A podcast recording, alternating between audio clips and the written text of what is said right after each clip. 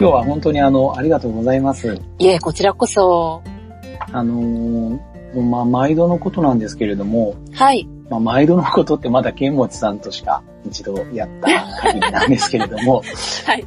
今日は、あのーまあ、ちょっと本当はプロジェクト X 的な、プロジェクト角川的な ものを開かせていただきたいなっていうふうに思っていたんですけれども、はい。まあ、ちょっと思いのほか剣持会っていう名前が、こう、あの、界隈で広わ、あの、広まっていただいて、はいで。あの、か、角川会っていう呼び名が 先行してしまったので、ちょっとすみません。今日のアナウンスは、リマインドは角川会っていう名前で出させていただきましたので、はいお許しくださいませ。大丈夫です。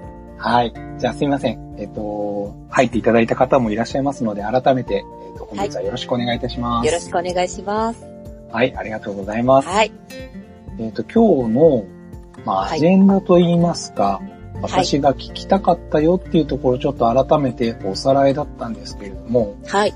まあ、まずあの、案内を出させていただいたんですけれども、はい。もうか、角川さん、あの、私からの案内に書いてあったことを見て何言ってんのっていう第一 第一印象みたいなコメントをちょっといただいていて、な、なんのこっちゃ、なん のこっちゃない、しがないナレーターですよ。っていう返しを一発目でいただいて、いや、ちょっと、まあまあ、そう言わずっていう、たただのしがないナレーターですよっていうのをいただいて、いやいや、はい。実はね、っていうところがちょっとありまして、はい。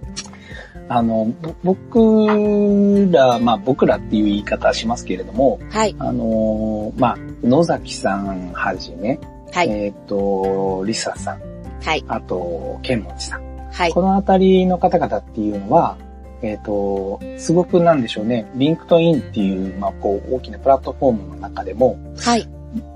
何かと何かをイベントしようってなった時に、ちょっと声を掛け合う関係性っていうのが、まあ、こう、数ヶ月前から、まあ、はい数ヶ月前って言っても本当に2ヶ月ぐらい前から出来上がってきているんじゃないかな、というふうに私は感じていて、はい。そんな中で、まあ、実はですね、野崎さんと、えっ、と、はいリサさんとは私、ズームしたことがあって、おー。で、で、あの、お二方のことは、まあ、それとなく、こう、まあ、お顔もわかってますし、まあ、お二方とのコメントのやりとりとかで、おひ人となりっていうところも、まあ、ちょっとずつは理解させていただいてるっていう認識はあるんですけれども、はい。実は、剣持さんと角川さんって、こんなにもお話ししてるのに、実は対面式のズームはないじゃないですか。そうですね。はい。で、私、まあ、ポストさせていただいたんですけれども、はい自分からこう、ズームとかをやりましょうよっていうタイプではあんまりなくて、はい。あの、まあ、お声掛けいただいたら、あ、わかりましたっていうタイプなので、はい。あの、実は、なんかこう、1、2ヶ月ずっと一緒だったのにもかかわらず、はい。あのー全然、お二人のこと知らないなっていうことに、えーっと、気づいてしまいまして、なるほど。はい。で、私、あの、9月から、まあ、転職を控えてますよっていうアナウンスを出させていただいて、はい。まあ、なかなかちょっとお二人とお話しする機会っていうのもこれから減ってくるんだろうなって思った時に、うんいかんと。あお剣持さんと角川さんのことについてはちょっと知った上で次に行かないと、もう気がかりで仕事にならないんじゃないの？っていう、そんな、まさか。っていうちょっとしたこう、心残りが出てきてしまったので、はい。ぜひぜひまずですね、あの、角川さんって何者なのよっていうところと、おまあ、あの、声の世界っていうのに、まあ、飛び込んだ。まあ、もともとあの、えっ、と、監査法人にいらっしゃったとか、はい。まあ、北海道にいらっしゃって、あの、電力会社系のところに勤めていらっしゃったとか、そういう話は聞いてたんですけれども、はい。なんでか声の世界に飛び込んだんだろうっていうところとか、はい。あともう日頃、まあ拝見させていただいてポストを見ている限り、まあはい。明らかに他の人には見られない、この、あの、と、なんだろうな、飛び出た個性感っていうか、出てます？あの、そこは後ほどお伝えしますけれども、あの、先にズバッと言うと、まあ、ズバッ、はいズバッと出てます。あの、他の方々にないオブラートな感じは全くなく、あの、ザ・角川っていうところが、まず、こう皆さんに知れ渡ってるっていうのはもう間違いないかなと思っていて、そのあたり、はい。と、嬉しいで。ますはい。いや、こちらこそ聞きたいところだなって思っていたので、はい伺わせていただきたいなというのと、はいあと、まあ、声の世界っていうのを実は私たち、まあ、あの、日頃からナレーターの方々の声っていうのはテレビ番組を見ていて、うんまあ、よく聞く機会すごい多いんですけれども、はい。実情っていうところはあんまり知らないので、そういったあたりの、まあ、こういうと、こういうところがあったり苦労してるよっていうところとかをちょっとシェアしていただきたいと。ほうほう。はい。で、最後に角川幸恵さんという方のこれから目指すところっていうところとか、まあ、リンクトイン使っている上での、まあ、自分のこう、次のビジョンっていうところをちょっと伺わせていただきたいなというふうに思ってますので、はい。まあ、あのーまあ、例のごとくですけれども、この回何回か参加いただいている方々にはもうご存知の通り、私はあの、ファシリとモデレーターには向いていないので、あの、何かトピックを見つけてしまうと、掘り下げていってしまって、アジェンダ丸虫やんっていうところがありますけれども、許してください。全然。大丈夫です。謝ります。いえいはい、え。すいません。はい。はい、じゃあですね、順番に行かせていただきたいと思うんですけれども、はい。角川さんって一体何者っていうところで、まあちょっとさらっとでいいんですけれども、はい。まあこれまでの生い立ちはまあ北海道生まれ、北海道育ちっていうのはもう重々承知していて、今は東京都在住っていうところまでは、あの、オフィシャルな情報であるんですけれども、はい。えっ、と、まあ北海道にいらっしゃってから東京に行って、今のナレーターっていうところに飛び込んだきっかけっていう、そこまでのちょっと流れっていうのを軽く自己紹介的にお願いしてもよろしいでしょうか？じゃあ、ちょっと、あれ、あれにしますか？あの、ぶつ、ぶつ切りでいきますか？あんまり、ロング、ロングランな感じにせずに、じゃいや、あのあ、はい、はい。ー、高田さんの声が聞こえていれば大丈夫です。安心。感があります。大丈夫です。大丈夫ですよ。はい。マイク切らないでくださいね。切らないです。咳、咳込む時ぐらいしか切らないんで 大丈夫です。不安になっちゃうんで。えー、そっか。うん私のこと、はい。私が北海道を出て上京した時に、はい。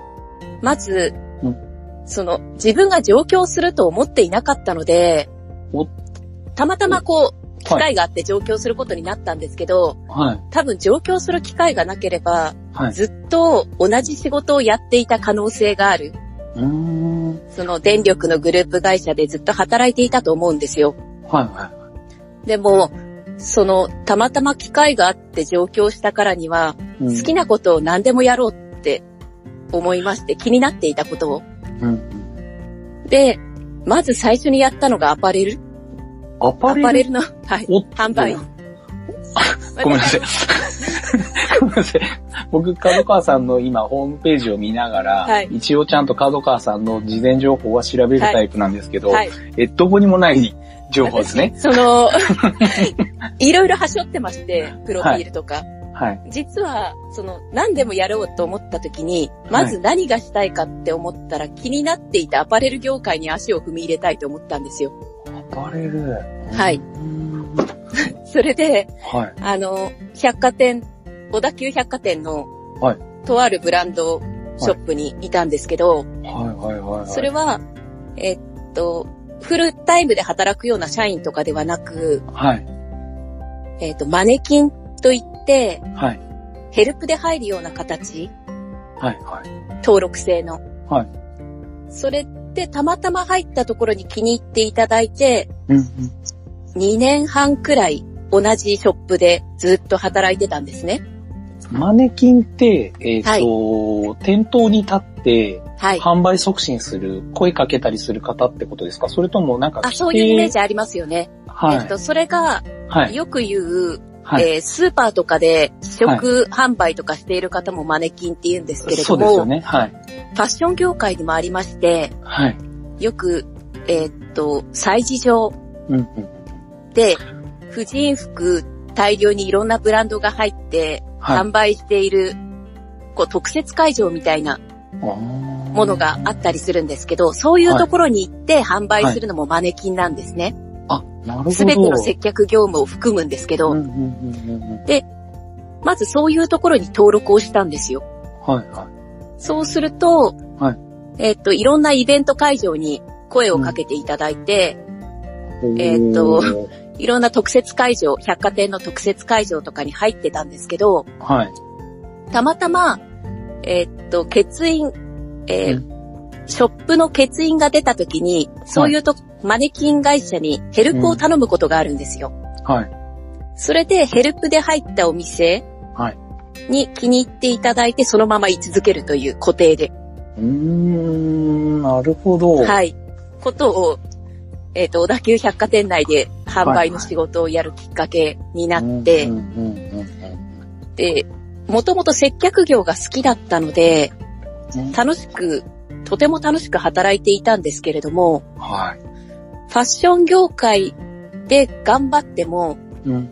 このやれることが限られているというか、先が見えてきたときに、うんうん。ああ、もうここで得られるものがないって言ったらとても失礼なんですけど、あ、いい。私が得たいものはもうや、やりきった感があって、じゃあもう次の畑に移動しようって思ったんですよ。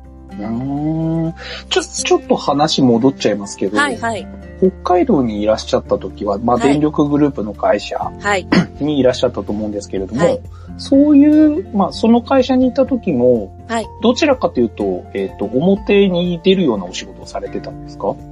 えっ、と、半々です。あ、半々。えっ、と、全道を統括する立場にあったので、電動を統括する立場というと、えっ、と、電力グループ電力会社の、はい。えー、なんて言ったらいいのか、電力会社のキャンペーン、販売促進キャンペーンをはいサポートするような機会がありまして、はい。いろんなキャンペーンをうんえ毎月打つんですけど、はい全道で。はいそのキャンペーンを取りまとめているような感じの仕事をしてたんですね。偉い、偉い、偉い人っていう。偉い人ではないですご、違うんご部屋です、全然。ですけど。そうではなくて。はい。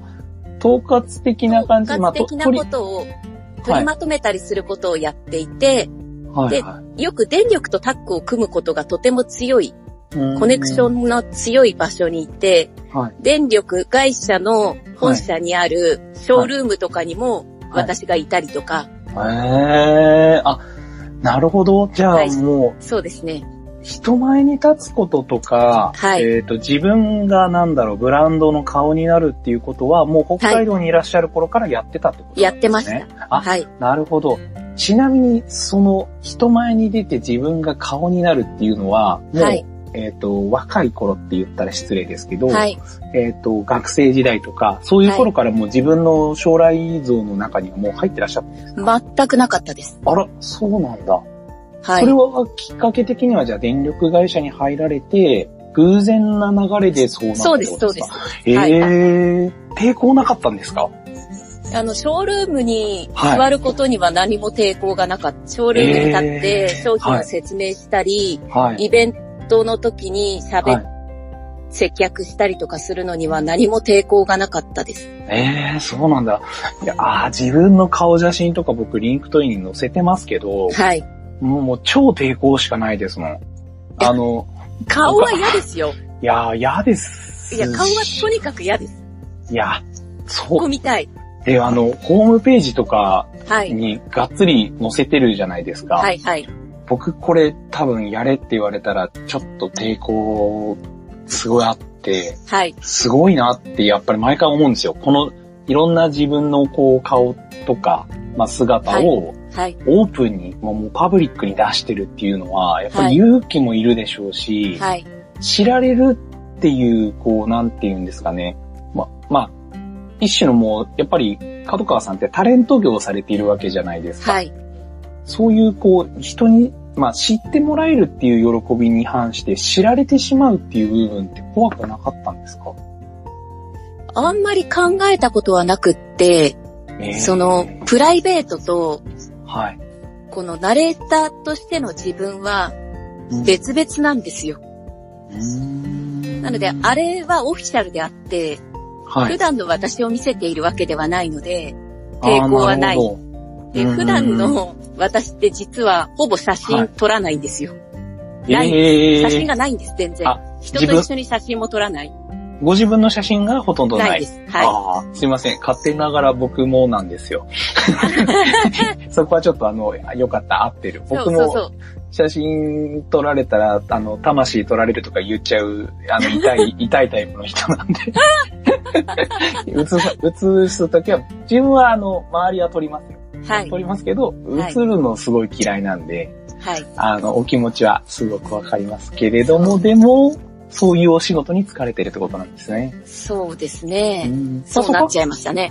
割り切りでビジネスとして自分を見せていくっていうところには興味があったっていうことなんですか？いえ、ないですよ。あ、ないのえ？もう、全然ないですよ。ないんだ。まさかえっと人前に出るとか全然考えてもいなかったですね。あららら、そうなんだ。で、はい。巡り巡ってっていうところで今に至ってるんですね。そうです、そうです。へー、面白いな。そうなん自分で望んだわけじゃないけど。自分で望んで、はい、あの、表に立とうなんて思ったことは全くないですし、できれば裏方で、こうなんか、イベント企画したりする方が楽しいですし、うんと思っていました。なるほど。はい。全然イメージが違った。僕、事前のこの情報を、まあ、得られる限りの情報を見ていて、はい。すごくまあ自分の自己アピールをしたくて、はい。まあ自己表現が上手な方なんだなと思ってたんですけれども、はい。どちらかというと、じゃあまあ、あの、バックオフィスというか、裏方をやっていて、はい。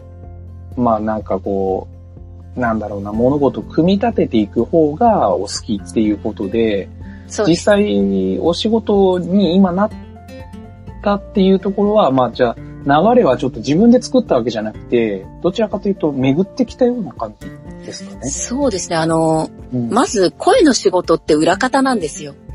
ああ、あ、そっかそっか。はい。かあの、裏なんです。はいはいはい。あの、私は役者になりたかったわけではなく、うん。裏方のうん声で作品を盛り上げるはい方に行きたかったんですよ。うーん。だから、この、たまたまその声の業界に魅力を感じて飛び込んだ時に、うん。あの、養成所に行ってうん。演技をやらなくちゃいけないって知った時の恐怖は半端なかったですね。はい。そういうのを求めてはいなかったので全く。うん。そうですよね。はい。予想外で、そっか。養成所とか、まあ、研修だったりとか講習を経て、でまあはい実際ナレーターっていうところにはい至ったってことなんですね。そうです。あーなんか、ちょっとサクセスストーリーとは、また別の、なんでしょうね。あのー珍しい形での、こう、ナレーターへの道のりなんですね。おそらく私のようにいろんな職種を転々として、はい。ある程度年齢いってからうん。やろうかなみたいな風にうん。思う人、ちょっと特殊かもしれないですね。うん、そうですよね。はい。で、なんでその、まあ、マネキン的なことをやっていたりしたにもかかわらず、はい。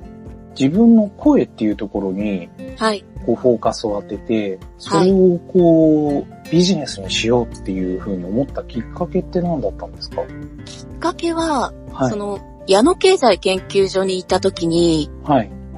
えー民間の市場調査会社なんですけど、はい。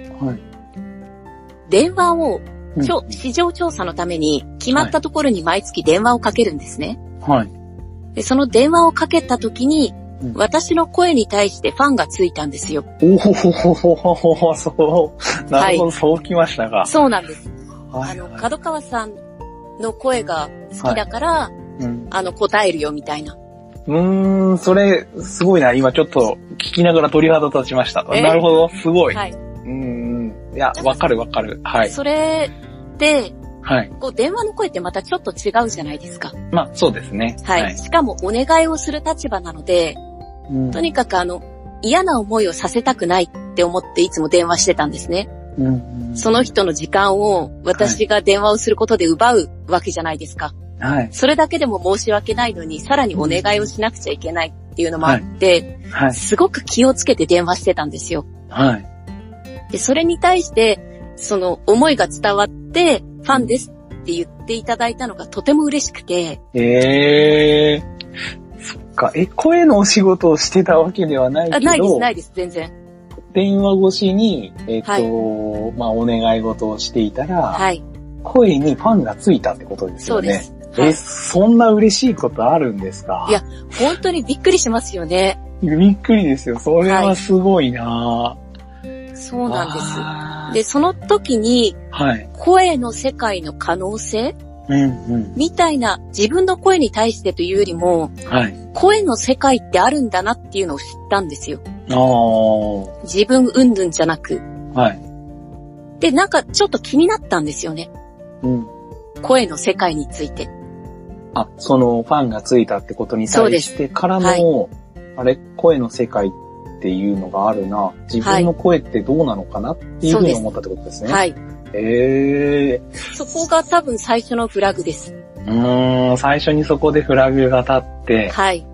そこからさらそに、こから、はい、その仕事を1年間やっていて、はい、ものすごく忙しくて、はい、ちょっとこのままだとその、この仕事を一生続けるわけじゃないのに、多忙になりすぎると他が見えなくなるじゃないですか。はい、そうですね。はい。なので、ちょっとゆとりを持った仕事に切り替えて自分をもう少し考えてみようと思って。週3日だけ働こうと思ったんですよ。おー、減らしたんですね。えらいしました。で、はい、その時、はい。それもプロフィールに書いてないですけど、そうです。厚労省の、はい、えっ、と、労働政策研究研修機構という、ちょっと硬い、はいそこも調査会社みたいな。ところなんですけど、はい。そこのとあるプロジェクトのサポートメンバーに入るんですね。えー。僕の用意してたプロフィールには一切ないところばっかり。すごい今驚いちゃってますけど。あ ーすごいなそうです。そこに、はい。あの、いろんな研究員さんたちがいる中で、はい。私は本当実務的なサポートをしているんですけど、はい。それがちょうど、えっ、と、あの、震災の時に被ってまして、はい問い合わせの電話を受けるんですよ、私が。はいはその時に、すごくいろんな、震災で被害にあら遭われた方からの電話を受け取って、その応対でまた声の可能性を感じるんですね。ー、なるほど。はい。角川さんの声を聞いた方に元気を与えるような役割だったってことですね。元気ではなく、はい。思いを受け取る側ですね。なるほど。聞き入れる側なんですね。はい、そうです。あー、すごいなそうなんです。大変な役ですよね。震災に遭われた方々の、また、なんだろう、受け手ってことですもんね。そうです。う。ーん。で、まあもちろん電話応対がメインではなく、はい。その依頼をしていたアンケート調査の回答を送ってくださる人たちがはい。問い合わせの電話とかする、してくるんですけど、はい。たまたまその回収時期が震災の後になっちゃったんですよ。あー、なるほど。で、今こんなアンケートやってられるかみたいなはい。感じ。の怒りの電話を受けて、ひたすらその話をそうです。はい。聞くというのをやった時にまた、ああ、声の可能性っていろんなところにあるんだな、みたいな。うん。それはあれですか？クレームを受けて、はいえっ。と、応対したときに、はいお。客様というか、そのクレームをかけてきた方々と、まあ、はい会話されて、はい。で、それで、こう、まあ、ご納得いただいたりとか、落ち着いていただいたりっていうようなのを、まあ、角川さん自身がされてたってことですよね。そうですはい。でそその中で、自分の声でお客さんというか、その問い合わせてきた方々が、まあ、落ち着いてくれたっていう実感はその時感じたんですかね？はい。なるほど。それをすごく感じました。うーんそういうところから声っていう、まあ、一つの自分の持ってる武器が、はい。こう、いろんなところに、まあ、役に立ったりとか、はい。まあ、それ自身が自分の生きる糧になるっていうのをこう感じたってことですね。そうです。へーそっか。はい。なんかこう、。たまたま、そういうふうに、電話応対だけですけど、はい。その前に立っていたフラグもあったので、はいはい。あれって思ったんですよ。うーん、うん、うん。声の世界ってもしかして、はい。何らかの可能性があるんじゃないかみたいな。うーん。うん、そっか。でも無知数ですよね。その状態から声の世界にはい自。分が飛び込んで、まあ、はい。なんかなんだろう、ナレーション学校だったりとか、はい声優の方に進もうとしてたわけじゃなくて、はい。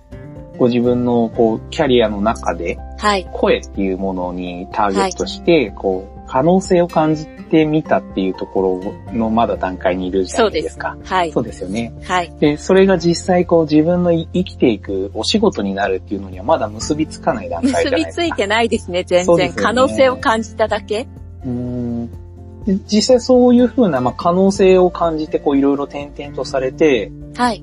よし、やろうってなったのってどういうきっかけだったんですか？もうその時に、はい。二度、二個目のフラグがちょっと立って、はい。ちょっと自分の過去を振り返るんですよ。うんうん自分の過去を振り返った時に、はい。そういえば大学生の時、はい。私声のこと言われたことがあるとか、おー。声の仕事やったらどう？っていうことを、うん。あの、知らないおじさんに言われたこととか。いや、なん、なん、なぜかこう、いろんなところでそういうことを言われてたな、みたいな。忘れてたんですけど。なるほど。過去に、まあ、何気なく言われたキーワードというか、はい。こう人生を変えるであろう、本当は言われていたものが、こう、はいフラッシュバックのようにそうなんですったってことね。はい。へえあ、じゃあもう、もともと、はい。生活の中では実は角川さんの声自体は、はい。あ誰かに何か影響を与えてたわけで、それにご自身が気づいたのが、実はこう、まあすごくディレイして、はい。とあるタイミングでフラグが何個か立った状態で気づかれたってことなんですね。そうです、そうです。ああ、もうてっきり僕は自分の声は売れるものだっていうどこかで 理解されてる。いや、なんでこんなこと言うかというと、まあ、はい。今日聞かれてる方も、えっ、と、はいまあ今日いらっしゃれなかった方で、えっ、と、角川さんの夜、まあ11時ぐらいにポストされている音声のやつあるじゃないですか。うんうん。毎日投稿されてるやつ。はい。あれ聞いてる方、皆さん多分同じ印象を持ってるんじゃないかなと思うんですけど、角川さんの声って、ナレーターっていう部類の方々の中でもオリジナリティすごく強いと僕は勝手に思っていて、はい。あんまり他にいらっしゃらない声質の持ち主だなって思ってるんですよ。一度聞いたら、はいこ。の人の声でこういう番組ができ、ありそうだなっていう想像をこう勝手に持っちゃう。はい。なんていうのかな。周りにそういう声の人があんまりいないんですよね。だから。一回聞いたら忘れない声ってあると思っていて、はい。で僕、角川さんと何度か、まあ、な、あの、生っても系のやつとかで、ご一緒したりとか、まあ、この間、はい剣持さんとクラハさせていただいたいたいただいたりとかした後に、うんうん角川さんの声って終わった後も、はい。はっきりとこんな声だったって僕、言える自信がちょっとあって、すごいですね。多分それぐらい角川さんの声って人にインパクトを与える力があるんだと思ってて、えおー。ご自身が多分思ってるよりも、なんか、ヒットしやすい声っていうんですかね。なんだろう。はい。うーん。なんて言えばいいのかなこれ表現すごい難しいんですけど、はい。耳に入って、あの、聞、聞きたくない強い声と、はい。聞いてたい強い声ってあると思っていて、はい。角川さんの声ってすっごい強いんですけど、あの、はいはっきりとはい。クリーンに聞こえるんですけど、すっごい優しく聞こえる。なん、なんでその声、そのトーンで、その声量で言ってるにもかかわらず、はい。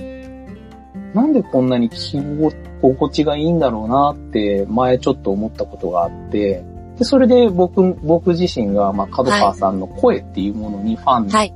ンの感覚を持って、はいまあ、。また聞いてみたいなとかっていうような感覚を持つような感じで今回ちょっと、あの、興味を抱かせていただいて、深掘り嬉しすさせてぎるじゃないですあか。でも多分私だけではなくて、かなはりの方々がそう思われてるんじゃないかなっていう風な感覚は持っています。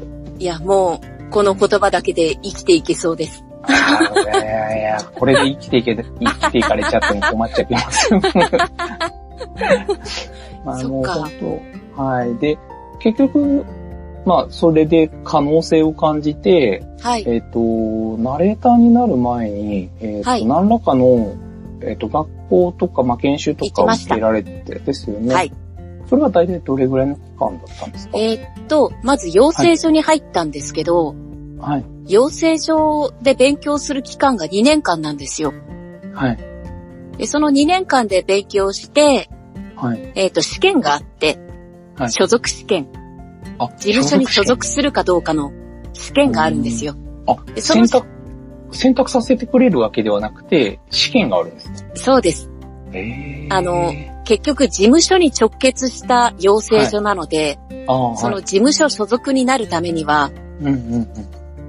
えーっと、試験があって、その試験をクリアしないと、所属にはなれないんですよ。うーん。で私、完全に、はいあの、何の知識のもないまま、勉強もしていないままの初心者で、はい養成所に入っているので、はい。養成所1年生から入ってるんですね。はい。で、養成所1年生、2年生。はいで、えーっと、試験を受ける。はい。で、試験を受けて、預かり所属っていうのになったんですよ。ん？預かり所属。は。い。で、それはまだ所属ではないんですね。うんうんうん。まだちょっとあなた可能性があるから預かりますけど、勉強してくださいねっていうことで、もう一回2年生のレッスンを受け直すんですよ。ああ、なるほど。はい。それはあれですね。ちょ、ちょっと言葉悪いですけど、えっ、と、なんだろうね。留年的な感じのそうです扱いですね。はい。それです、それです。はいはいはい。で、また1年間勉強して、はい。試験を受けて、所属になるんですね。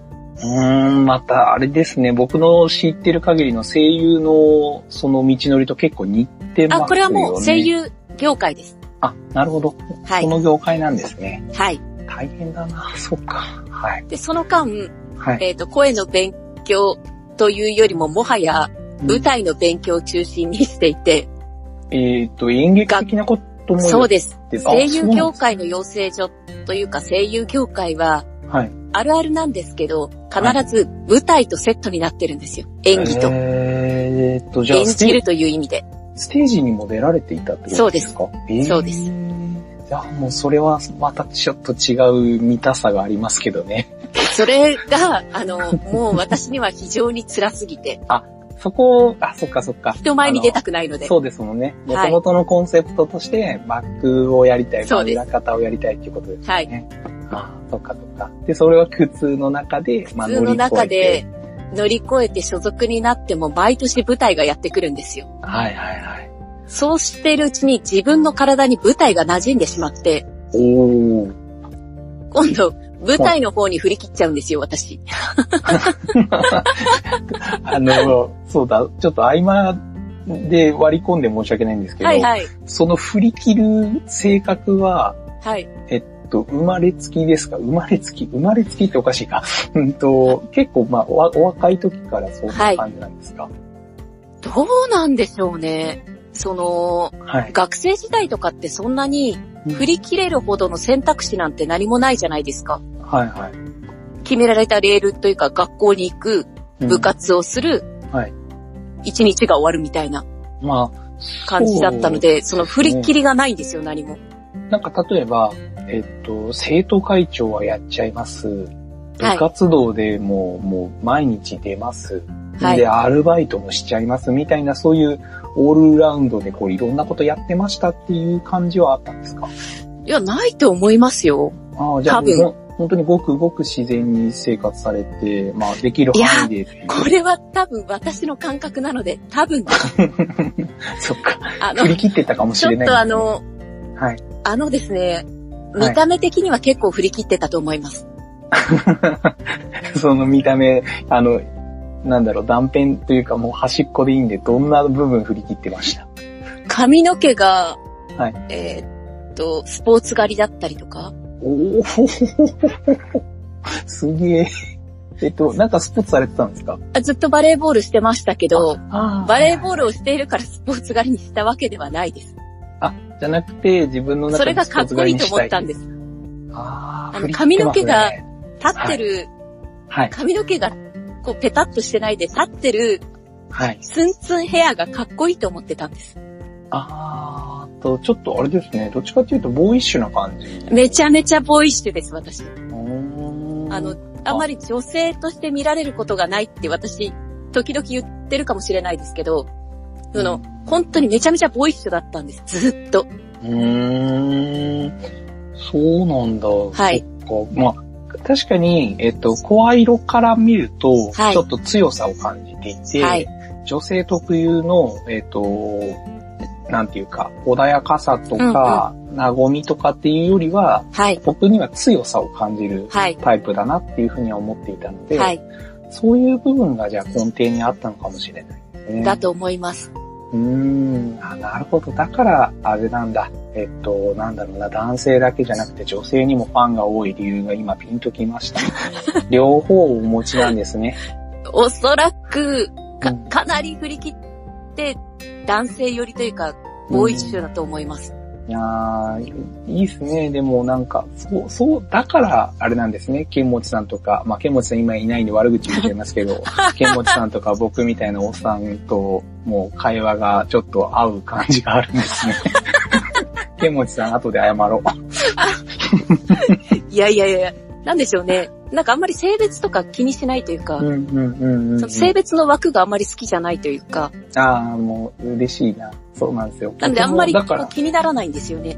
うん、そうなんですよね。僕も、だからそう、性別であんまりこう物事を考えるのすっごい好きじゃなくて、はい。まあ、もちろん、あの、性別によってこう、抱える問題とかうんうん、感じる点は違うのはわかるんですけど、はい。まあ、お土俵はやっぱり同じでありたいなっていう気持ちはどうしてもあったんで、はい。あの、だから、なんだろう、リサさんとか、角川さんとお話しするときも、あの、男性だから女性だからの話は基本持ち出したくなくて、はい。そこは、そその通りだと思っていて、だからうん、角川さんも僕の中では、あの、ファンだと思ってますし、もちろんはい野崎さんも、剣持さんも、リサさんも、同じように人としてファンっていうのはやっぱり感じる部分なんで、はい。なんか、うん、すごくピンとくる部分が今、おようやく、ようやくなんかマッチしました。なんなんでこの人のこの声っていう部分とか、はスタイルがいいなって思えるのかなっていうのは、なんかその、角川さん自身のお持ちのスタイルとか、まあお気持ちっていうのが、多分皆さんに共感される部分が強いからで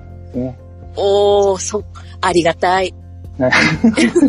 でもごめんなさい。今のありがたいは、多分、はいえっ、と、北海道の、えっ、と、おばさん、おばさん感まで出ました。めっちゃ出ちゃいますよね。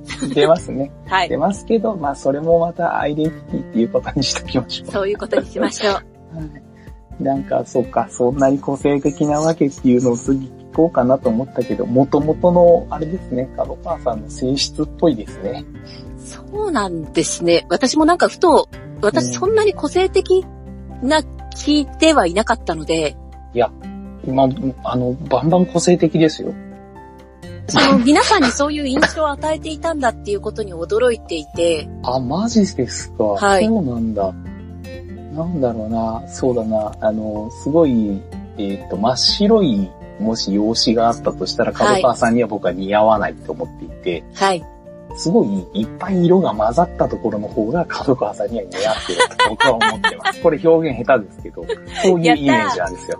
で、はい。角川さんのホームページを見たときに、はい。あの、ヴィンテージ系の多分なんかこう、お洋服はい。好まれてますよね。はい。っていうのをなんか、えっ、と、どなたかからお伺いしたときに、まあ、はいあの、ホームページを見ても、まさしくそうだなと思っていて、で、はい。まあ、カラートーンとかも結構使い方が黄色とかをこう主体にされているっていうのが、は多分ご自身のご意向だったりするんだろうなって思っていたので、角川さんが、まあ、これ、これに、これを見て個性がないっていう人はあんまいないと思っていて、で、プラス、えっ、と、ポストに、えーチーズおかきとか載せてくるじゃないですか。はい。はい。で、しかも古民家風のアレンジしてますっていうのも載せてくるじゃないですか。まあはい多分謎でしかないんですよ。この人この人一体普段何してる人で、この人の思考回路はどうなっていて、はいでもなんだろう、声っていうのに注目して生きていらっしゃる。はい。で、なん、なんかこう、普段どんな生活をされていて、はい。うーん、まあ、あの、どういうことに趣味思考があるのかなっていうのは皆さんすごく気になっていると思うんですよ。ポストの通りですよ、多分。ポストの通りって言うってことは、えっ、と、本当に、なんだろう、あ、あ、なんだろう、アンティークにすごい興味があって、そうです。えっ、と、おやつが大好きで。おやつ大好き。おやつって言っても和菓子とか昔ながらの駄菓子みたいなのが大好きってことですかね。生クリームも大好きです。あ生クリーム、甘いものもいける。大好きです。お酒もすごい飲まれるんですよね。すごいと言うと語弊があります。あ、語弊ある？はいえっ、と、なんだろう。人、人よりはたくさん飲まれる。あ、飲まないですよ。飲まない飲まない。ですね。飲まないです。あの、お酒は好きなんですけど、量は飲めないんですよ。あえー、えっと、じゃあ、たし、たしなむ程度？どのくらいがたしなむのかがわからないんですけど、あ、じゃあ、生ビールの本数でいきましょうか。外でビールを人と飲むときは、ジョッキではい4杯ぐらい。うん、結構飲んでます。結構飲まんで、飲んでますね、それ。これ、ただそれは外で人と飲んでいるから楽しいからですよ。うーん。あ、で、家の場合は、あれですか？1、2ごめんなさい缶です。あ、1、2缶なんですかはい。えっ、と、一升瓶とかそういうのではなく、全くないです。本当ですね。じゃあ結構スマートな飲み方されてます。と思います。うんおそらく。何でしたその、ちょっと声色今変えましたよね。ちょっと今綺麗に映そうとしました。バレました。はい。あなるなるべくこう、手法とかっていうイメージがつかないように。飲んだら飲まれちゃう方なので、あんまり、あの、外でいっぱい飲まないように。あ、ちゃんと、あれなんですね。自分でセーブされてるんです。はい。セーブしなかった時私本当にひどいので、それだけは気をつけてます。記憶飛んじゃうとかそんな感じ飛びます。はい。なんでその辺はちょっと僕の想像の範囲内かなっていう気がしました。結構飲んでばーっと。そうですね楽しい。楽しいって言って、えっと、すすきののはい。交差点をうん真冬にはい。カニジャンプしてましたね。あれですね。あの、やっぱり振り切ってますね。結構。そうなんです。その何やってもおそらくそうなんでしょうね。うーん。そっか。中途半端が嫌いですか？もしかして。嫌です。ああ、なんか。好き嫌いあの。ああ、好き嫌いはもう、もともとそういうのもはっきりしてますし、うんうんうんうん。やるとなったらやる。やらないんだったらやらない。なるほど。なんかはい奥歯に物挟まったような言い方も好きではない。それは大人の対応として、あー笑顔ではい。笑顔で振り切ります。うんあ、笑顔で振り切る。はい。そっか。じゃあ、えっ、と、傷つかないようにしつつも、どちらかにははっきりと振り切るってことですね。そうです。うん。かっこいいですね。はっきりと。そうですか？うん。男性目線とか女性目線とかいうより、人としてかっこいい生き方してますね。い、や、今って難しいじゃないですか。あの、はいたった一言発せれば、ものすごい勝手にビットが立って、はい。あの、いろんなところで、ああでもない、こうでもないってやっぱなりやすいので、言葉ってすごく今難しい世の中だと思うんですけど、はいあの、振り切り、振り切ることにはやっぱり注目しながらも、はいまあ、大人の対応も織り交ぜてってことですもんね。そうですね。うん、かっこいいななんか、あれですね。あの、まあ、ここで男女問題を出すのは間違ってるんですけど、はい男性目線から見てもやっぱり、あの目指したい生き方ですよね。ありがとうございます。いや、できないですもん。だって、僕、あの、言葉選んじゃいますし、はい。と、時々60点とか70点やっぱり目指しちゃうタイプなんで、そういう風に振り切れたらいいなって。なんでしょうね、その、うん習慣とか、はい。今グレーなものが求められることもいっぱいあって、白黒つける必要もないですし、ただ、は私の中でどっちかっていうのを決めてるだけで、その世の中のグレーにいいと思えば私はそれでいいと思っていて、うんうんうんその私の意見ははっきりしてる。どれにするかは決まっている。どっちか選べないんじゃなく、私は必ずどっちかを選ぶと思います。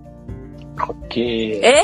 ごめんなさい。たただの感想文を今言いましたけど。いや、うん。できないんですよ。それが、田中さんが多分思っていらっしゃるよりも、はい。周りの方々はそれできないんですよ。何か一つのことをこうだって決めれる人ってはい結構少なくて、はい。周りの意見を求めたり、はい。まあ、A もいいけど B もいいよね。だからまあ A と B の間ぐらいをどうしても選びがちなのは事実だと思っていて、なんでかって A を選んだら B の人に嫌われるし、はい。B を選んだら A の人に嫌われてっていう、そのはい。A と B の意見が世の中に上がってたとして、はい。A でもなく B でもないみたいなことをちょっと言いがちな風潮はあると思っていて、はい。それを角川さんの中では、あんまりまあ、なんだろうな、認めれないというか許せない部類、その A でもなく B でもないんだよねっていう風なよりは、まあ自分の中では A だ、もしくは B だっていう風に言い切って生きていきたいということですよね。なそんなにかっこいいことではないですよ。その、か習慣を A でもない B でもないっていうのを言う人を認めています。なるほど。はい、とても認めてます。はい、自分の中です。うんうんうん私はこれって決めている。例えば A でもない、B でもないっていうのではなく、私は A が好き。もしくは B が好き。っていうのを常にある。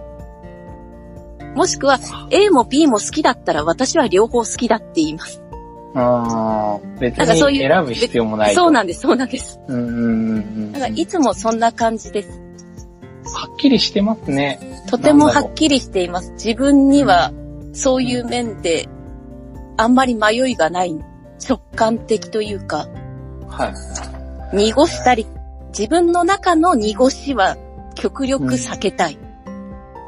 なんか、よどみのないお方ですね。そうですか。改めて今日聞いて、かっけえなっていうファン、ファン意識が強まりました。あ、ありがとやばい、うございま。ますた、またパシリ下手で47分にもうなって。一番大事なところを聞かせていただく前に何ですか終わると危ない。いや、で、まあ、ちょっとごめんなさいね。話の流れの展開が下手すぎてもうめちゃくちゃなんですけど、あ、いえいえいえいえ。今、まあ、ナレーターっていうお仕事されていて、はいまあ、リンクトインでも、まあ、積極的に発信されていて、自分のブランディングっていうのを、はい。あの、されていて、でまあ、今日ちょうどですね、午前中に100あの、人生100年時代のセルフブランディングっていうのの、あの、セミナーがあって私も聞いてきたんですけれども、はいまあやっぱり、ナレーターっていう職種柄上、はい。えっ、と、まあ、年を取ればやっぱり声も変わってくるじゃないですか。はい。せもちろん声帯が、あの、はいなんだろう、筋肉が変わってきたりとかっていう部分はあると思うんですけれども、はい。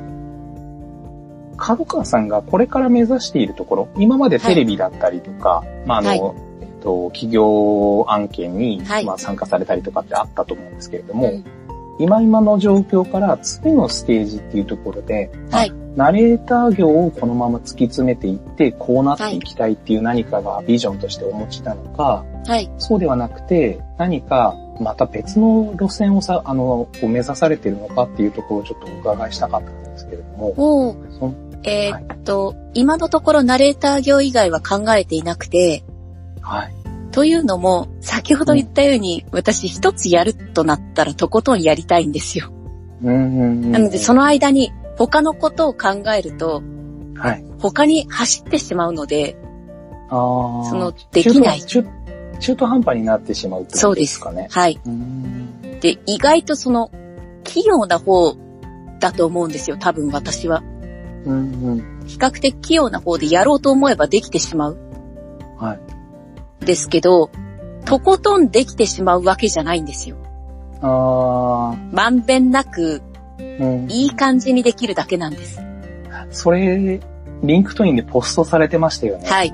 オール、あのー、マイティうん、オオールラウンダーなんですオールマイティはいオールラウンダーですよね。はいはいはいはい。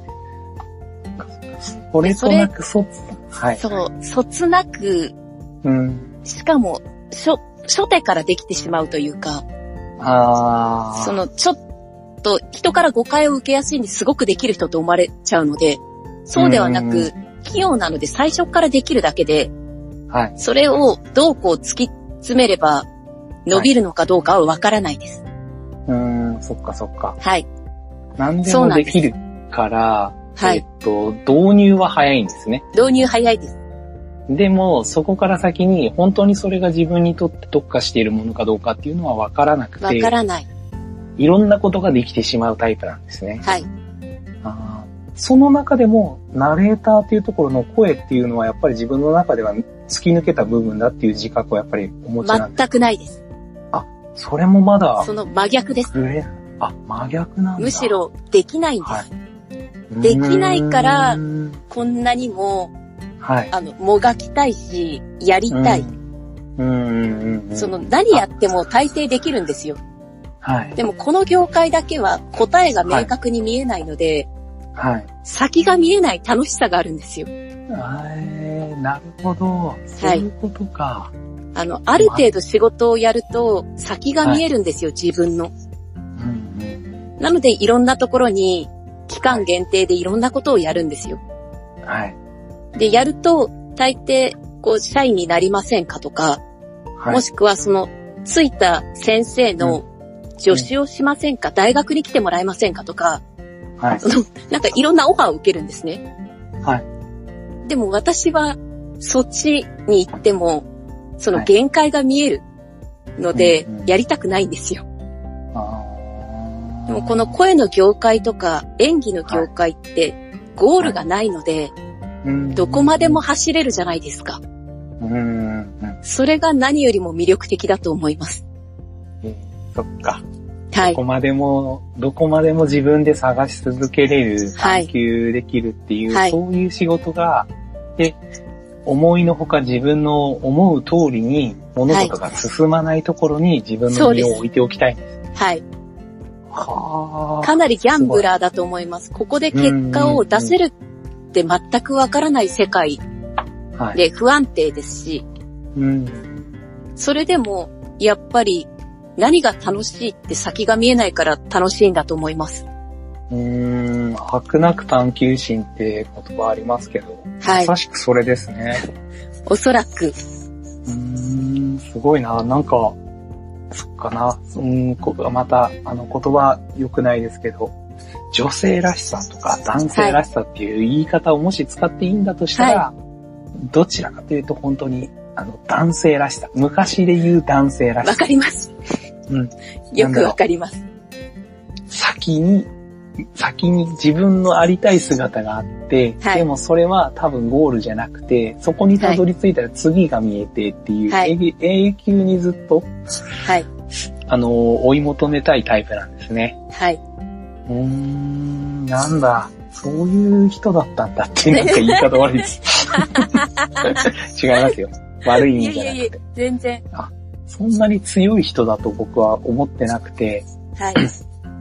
今日伺うまでは、まあ、声っていうものに特化したお仕事をされている方で、はい。まあ、特徴はお持ちだけど、はいえっ、と、なんだろうな、どちらかというと、うーんと、流れに身を任せてるだけの感覚をちょっとまあ勝手に持ってたんですよね。はい。だけど、そうではなくて、どっちかというとずっと突っ走ってる感じですね。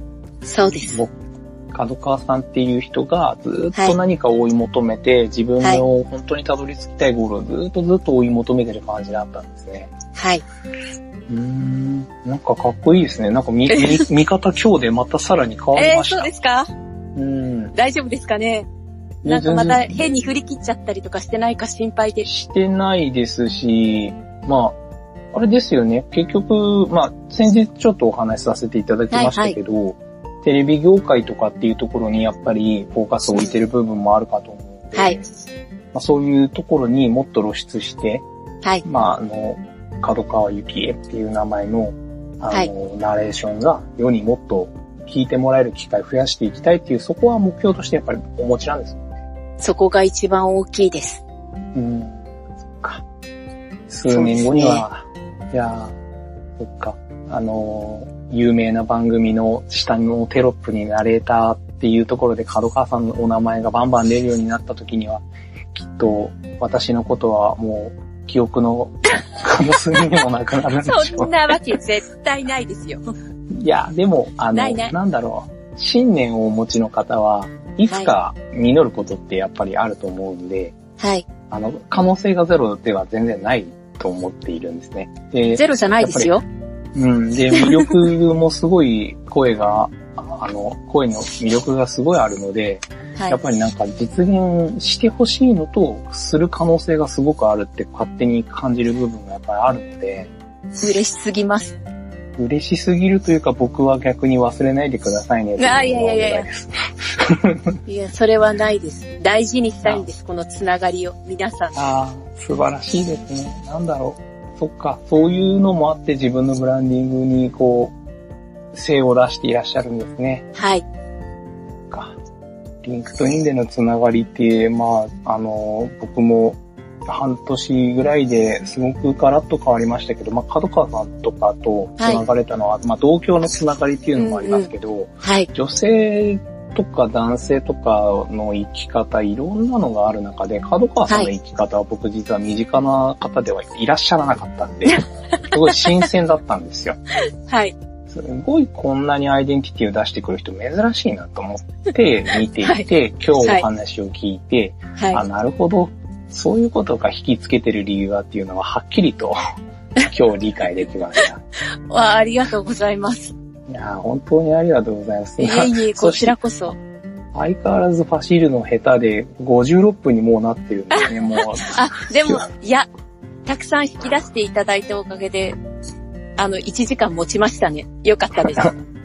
1時間持つ。僕話そうと思えばあと4、5時間話せますけど。ごめんなさい。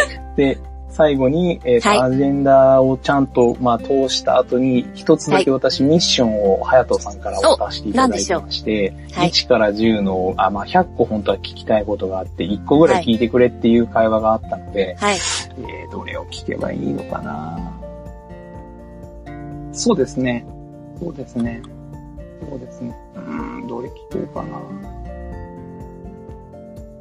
OK。じゃあ、え、ちちょっと確認ですけど、ロサンゼルスに行ったことがあるんですか？あります。うーん。えっと、まあ、属性的に迷子属性が立ってるらっしゃるっていうのが、まあ、リンクトインの中ではもうもう通説になってるらしいんですけれども、はい。えーっと、ロサンゼルスなんていうところに行って、迷子とかにはならなかったんですか、なりましたよ。やっぱりそうですよね。はい。なんでかって、なんでこの、これをセレクトしたかっていうとですね、僕、はいスーパーウ、あの、方向音痴なんですよ。おあの、お仲間ですね。はい、住んでる場所にもかかわらず、市内をちゃんとまともに、あの、どこかに行って戻ってくることができないタイプなの同じです。なぜこんな海外に行こうと思ったんですか？海外にたまたまは友人が、はい、えっ、と、留学していて、はい。あ、じゃあちょっと行こうかなって思って行っただけです。本当に、あの、旅行的な感じで行ったんですね。はい。なんあか、ちょっと休みが取れそうだなって思ったので、はい。メールして、うんいいよって言われたんで、その何日か後かには、はい飛行機に乗ってました。うーん住所も知ら。ず。相変わらず振り切るんですね、そこ。はい。すげえな。いや、僕、僕は逆で、あの、ウェブショーなんで、はい。あの、そういうところにもし行けって言われても行く勇気もないですし、はい。行ったとしてもオロオロしちゃって、はい空港から出られないだろうから、はい。まあ正直、なんでこう、そういう行動を取れたのかなっていう、本当に最後に興味本位なところを聞かせてもらってます。すげえな、そっか。本当に振り切ってるっていう言い方が正しいのかわかんないですけど、はい。なんだろうな、生き方に強さとか、はい。あの、意志の硬さとか、はいそう。いうのがすごい強く垣間見える1時間でございました。ありがとうございます。で、あの、まあ、私、来月からいなくなるじゃない、いなくなるじゃないや ひどい。出現頻度が、あの、かなり下がると思うんですけど、はいあの、まあ、そうですね、気づいた頃に角川さんがめちゃ売れしていて、まあ、なかなか交流がなくなっている可能性も、まあ、なきにしもかなと思うんですけど、はい。まあ、あの、お願いとしては同郷の人間ですので、はい。あの、な、陰ながら応援してる一ファンがいるっていうことと、あと、まあ、今日いらっしゃってるオーディエンスの方々も、はい。角川さんファンっていうのはすごい多いかと思いますので、はい。あの、ぜひぜひ、あの、未知数のの業界で、難しい業界っていうのは私たちも理解する部分があるので、はい。ぜひぜひなんとかですね、あの、世の中に、こう、角川幸恵っていうのがバーンとこう、広まるような活動をはいこれからも期待しておりますので、ありがとうございます。はい、ぜひ、その、みんな、皆さんが聞き惚れる声で、はい。ぜひ売れてくださいませ。ありがとうございます。頑張ります。はい。あの、皆さん応援してると思いますのであもう、本当に皆さんありがとうございます。はい嬉しすぎまぜす。ひ頑張ってください。はい。ありがとうございます。はい。というところで、今日ははい角川さん、えっ、と、私の最後に聞きたかったお方のお話をありがたく聞かせていただきました。本当にお時間いただきまして、はい、ありがとうございましたこち。らこそありがとうございました。はい。参加、えっ、と、ご参加いただいた皆さんも、あの、聞いていただいた皆さんもありがとうございました。ありがとうございました。はい。それでは皆さん失礼いたします。はい。失礼します。はい、ありがとうございます。どうやって出るのかなあ、私演奏しますよ。ありがとうございます。はい、ありがとうございました。はい。